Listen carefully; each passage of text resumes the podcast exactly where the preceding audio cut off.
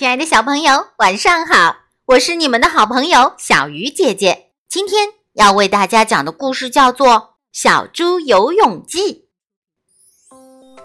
话说这天，小猪接到了一封请帖，原来是小花猫过生日，邀请他去参加生日会。小猪把自己打扮得漂漂亮亮的，开开心心的哼着歌儿出门了。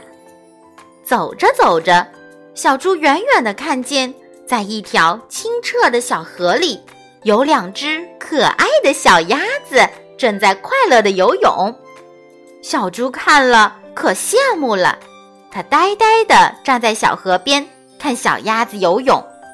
有一只小鸭子看到了小猪，对小猪说：“小猪，小猪，一起来游泳吧！”小鸭子说完就游开了。去和自己的伙伴一起捉小鱼啦！小猪觉得游泳太有意思了，于是他迫不及待地脱了衣服，跳下河去，完全忘了自己还要去小花猫家给他过生日。可是小猪根本不会游泳，但是他想，游泳有什么难的？我学本领很快的。肯定一下就学会了。可是他跳进小河之后，刚学着小鸭子的样子游了两下，就感觉自己的身体开始往水下沉，而且水马上就淹到了他的头啦。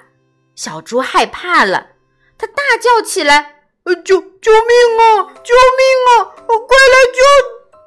小猪话还没有说完，就咕噜。咕噜的沉到了水下去了。小鸭子们听到了呼救声，急忙说道：“糟糕，原来小猪不会游泳呀！咱们赶快去救它。”说完，小鸭子们飞快地向小猪游去。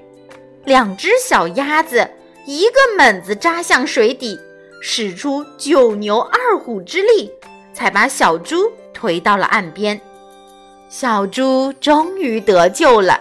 他后悔地说：“我以后再也不逞能了。”亲爱的小朋友，你会游泳吗？